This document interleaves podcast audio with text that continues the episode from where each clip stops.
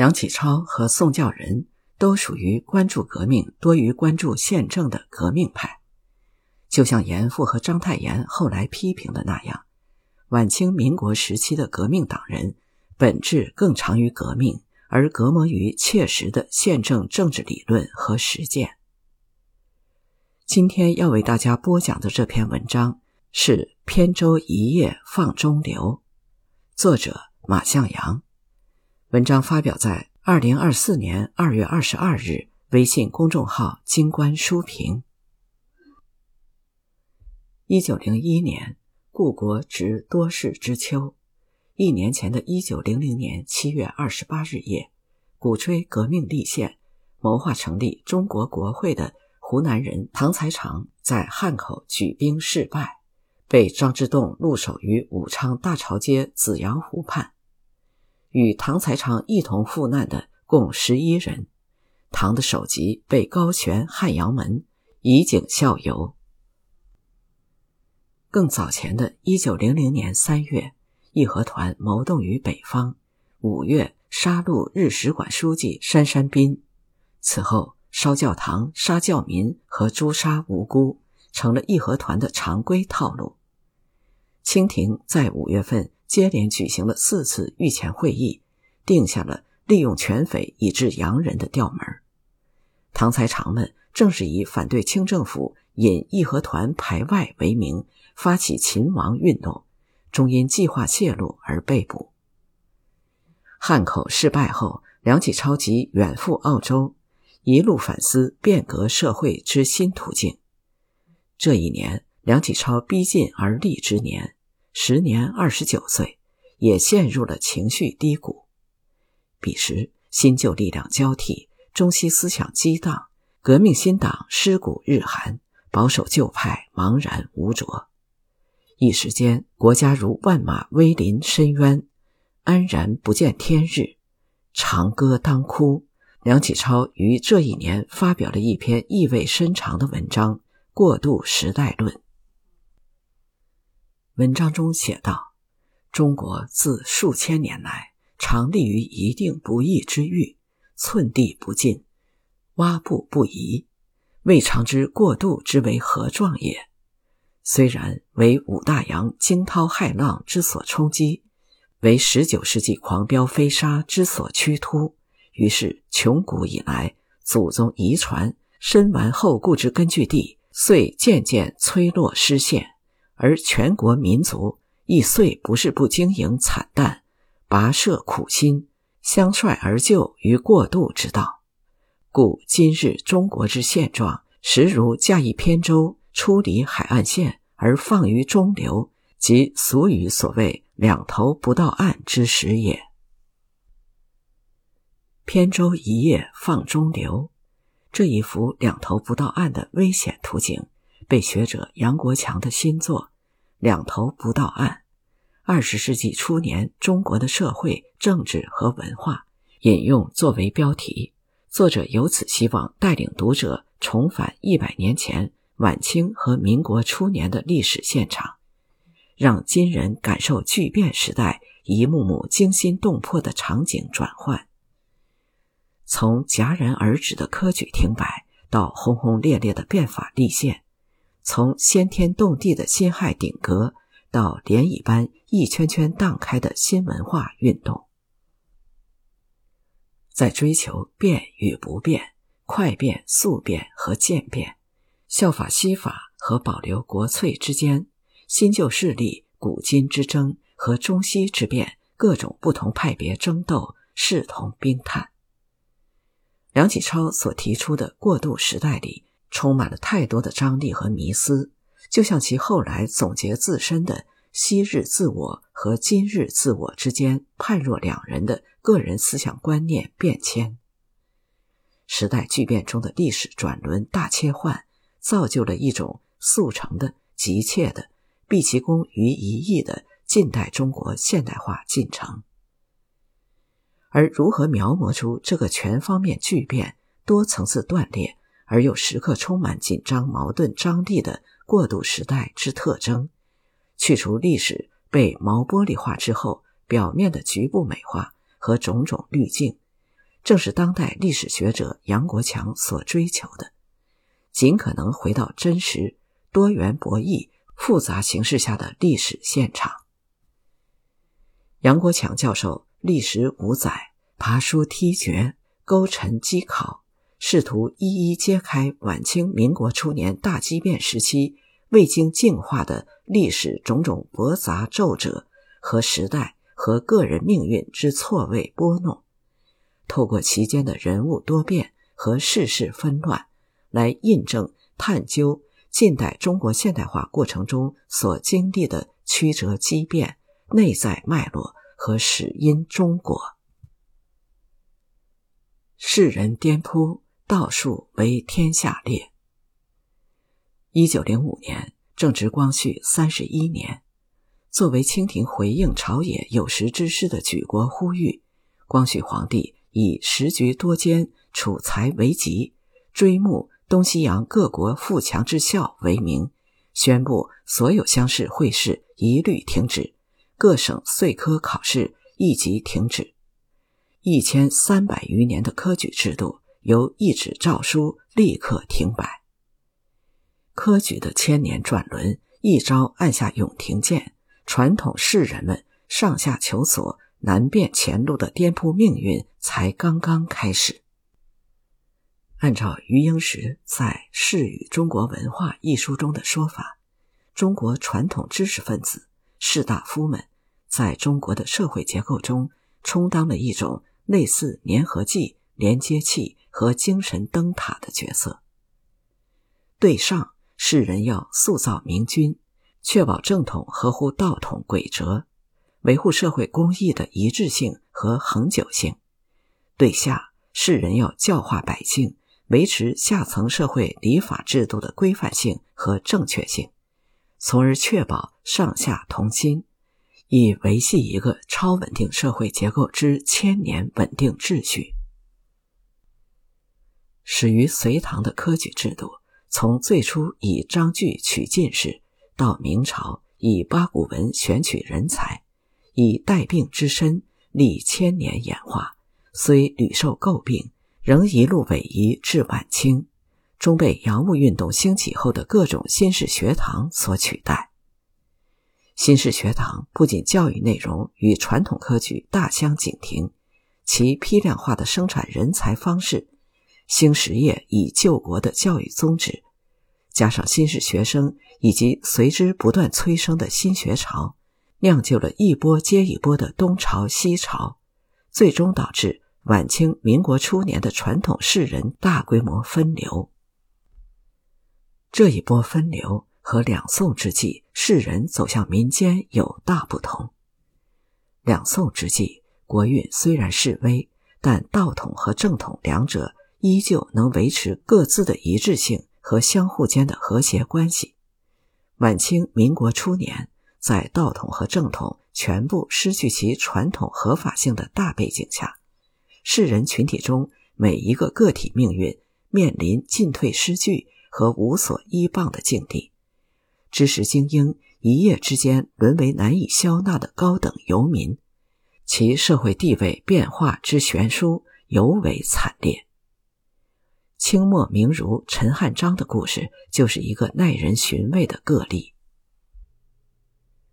陈汉章早年师从晚清朴学大师于越，当时的京师大学堂，也就是北大前身，意欲聘其为教授。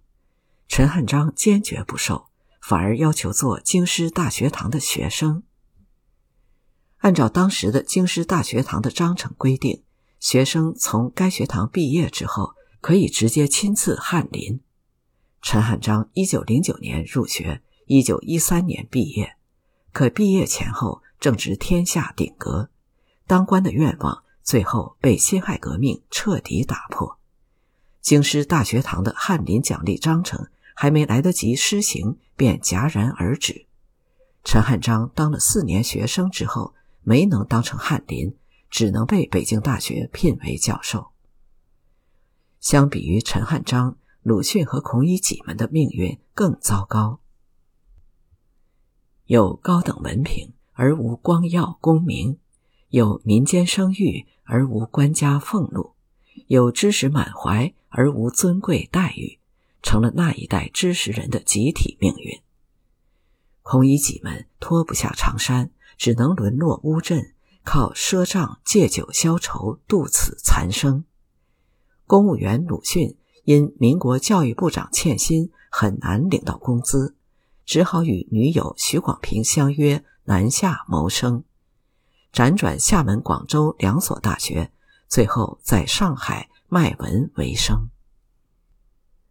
鲁迅在去世两年前的一九三四年五月二十九日给母亲的一封家信中这样写道：“南，指鲁迅本人为生活计，只能漂浮于外，毫无恒产。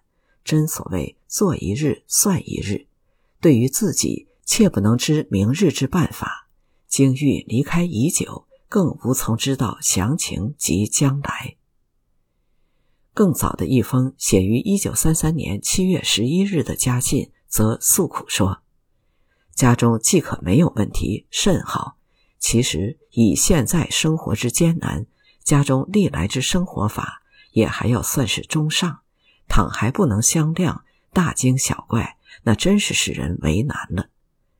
先既特雇一人。”专门服侍，就这样试试再看吧。男一切如常，但因平日多讲话，毫不客气，所以怀恨者颇多。现在不大走出外面去，只在寓所看看书，但也仍做文章，因为这是吃饭所必须，无法停止也。然而因此又会遇到危险，真是无法可想。颠沛于肮脏城市。流转于困厄沟壑，世人师徒于时代转换，不仅仅是科举功名流落无着，更有谋生艰难之外的性命侵入。传统学堂因得奖励翰林、进士、举人、拔贡、优贡、岁贡、廪生、增生、复生，获得科举功名后，陡然身价倍增。可是到了新式学堂时代，知识分子。或弃笔从戎，或只能漂浮在大城市谋生。当时甚至有“读书十年，当兵一时”的童谣，讽刺世人社会地位降低，远不及一个普通士兵，甚至还会有性命之忧。一九一二年三月十九日夜，常州中学堂监学陈世新被逮捕后，第二天即被当地军政头目。以侵吞军饷之罪，先斩后奏。一年后，《爱国报》丁某以通匪罪枪毙。此后，教员周刚直被杀，报人胡信之被杀，记者邵飘萍被杀，主编林自水被杀。而当年奉状元为文曲星的军阀张宗昌，对付没有功名的文人，杀心越发凶恶，杀起来更无所顾忌。世人颠扑于途，道统价值体系归于溃败，道术将为天下笑，整个社会秩序进而分崩离析，社会文化由此全方位断裂。百变俱起，一变而变。清末和民国初年，一波叠加一波的社会蝶变浪潮由此无限荡开去，逐渐远离了原先社会结构演进的本源主体。和出发之初心，文化断裂，激进渐成主流。耕读并重的科举制度和旧式学堂是农耕文明的产物。新的教育理念，新式学堂所代表的西式教育制度，背后是工业文明和城市文明。士大夫群体的解体，不止发生在文化价值领域。新旧文化的断裂延伸至政治领域之后，就是一波接一波的社会震荡和思想翻搅。从政治结构的内外离散到社会结构崩坏，整个社会变成了一盘散沙。从1894年的甲午丧尸之耻，到1898年的戊戌变法，再到1900年庚子之变，晚清十年间。新势力尚未登场，旧势力逡群不去，暴力革命此起彼伏，绵延不绝。庚子记事录载：一九零一年辛丑正月初八这一天，礼部尚书启秀、刑部左侍郎徐承玉以及载勋、玉贤、赵书翘、英年等满清六大臣被斩首于菜市口，护送囚车，弹压法场，皆是各国洋兵，约数百人。而一年前的一九零零年，清朝满族大臣骊山等五人因力主和洋人议和，同样被慈禧太后弃尸于菜市口。方其时乃数千义和团护绝，今则数百洋兵护绝，世界变迁令人浩叹。从洋人护法场到义和团护法场，三年前的戊戌政变后的法场。更令人喟叹。只不过戊戌变法所被斩首者，除杨深秀外，皆男人；而辛丑年间洋人列强所杀者，满清六大臣，除了天水尚书赵书翘外，全是北人。戊戌变法杀的都是少年新进，辛丑列强杀的都是老成旧服。无论被杀者是南人还是北人。汉人还是旗人，少年新进还是老成旧服？四年时间，晚清朝野处处杀气腾腾，戾气冲塞天地，其恐怖血腥不亚于当年法国大革命那一幕幕暴力屠戮。到民国初年，孙中山依旧称当时的中国社会为“旧屋已拆，新屋未成”。满清大皇帝虽然被推翻，由此衍生出无数个汉族小皇帝，较以前的大皇帝更加暴虐无道。因此，文化断裂催生的激进主义成为政治变革主流，社会改良和主张渐变者通通被痛斥为保守主义和顽固不化，被扫进了历史的垃圾堆。民国初年。政治人物和知识精英们即将面对的社会，只能是杨国强在书中所描述的痛心一幕：一种没有整体性的社会，一种没有维系力的社会，一种没有主体的社会，一种没有规则的社会。对于身在其中的个体来说，便是一种没有常态的社会和普遍痛苦的社会。其中最具悲剧性的代表人物，就是民国政坛的佼佼者——立宪派旗手宋教仁。宋与唐才常同为湖南人，早年留学日本时结识黄兴等革命党人，在民国政坛中是立宪派的中坚人物。武昌起义推翻满清帝制后，作为革命一派的南京政府，无疑。手中握有更多的道义和主导地位。继孙中山就任民国政府临时大总统后，整个国家之内势力之莫与敌的袁世凯，自然就成了南京政府革命派直接且最主要的对手。而如何利用和钳制这个对手，正是宋教仁等立宪派们在制定临时约法时费尽心力之最多处。宋教仁代表的立宪派和袁世凯代表的保守派，两者之间围绕临时约法展开的微妙深藏的权力争斗，在唐德刚先生的《袁氏当国》一书中已经有非常精彩的描写，在此不再赘述。其中最可感叹处是宋教仁们一开始就将袁世凯们锁定为旧势力代表的靶心。这位由清代最后一个总理大臣摇身一变的权力对手，无论从哪个角度看，都只是民国政权的一己力量和可怕敌手。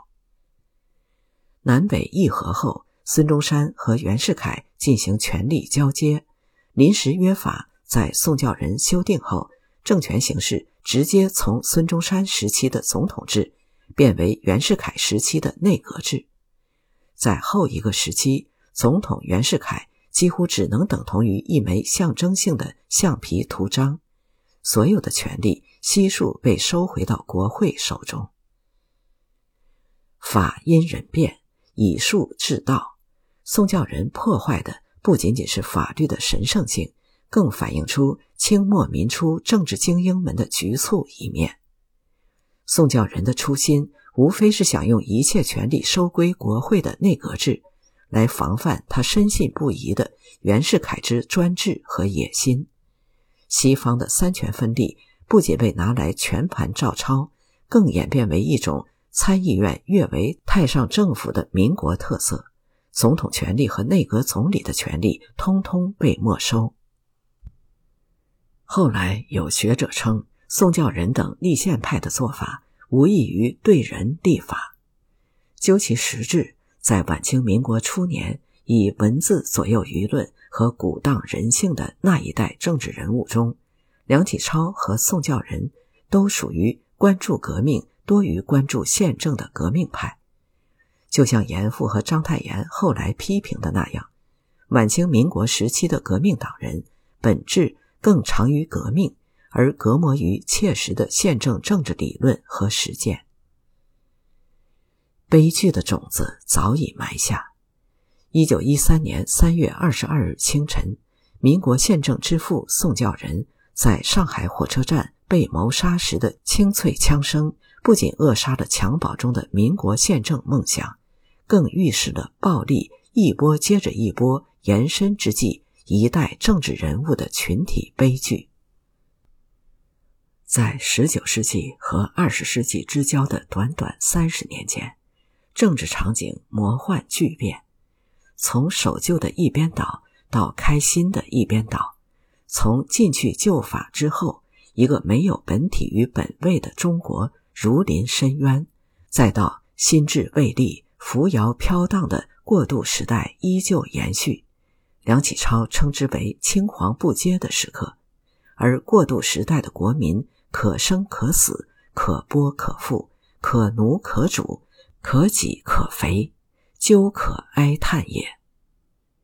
自从梁启超以过渡时代来形容庚子国变后的中国社会之巨变，重心聚在过渡时代的两头不到岸。而每一个身处这一两头不到岸境遇者的心理窘迫和命运遭遇，许多先贤金哲早就做出了预言。民国知名记者黄远生譬喻为“短发孤舟驾于绝黄断流之中”，李大钊谓之“如碧舟身泛名扬，犹在惶恐滩中也”。当代史学大家唐德刚和黄仁宇则称之为中国现代化过程中必定经历的危险三峡时刻。回望百年前梁启超这一知更知鸟的预言，唯有这促进社会变革的希望之涌泉，激励一代代后来者接力前行。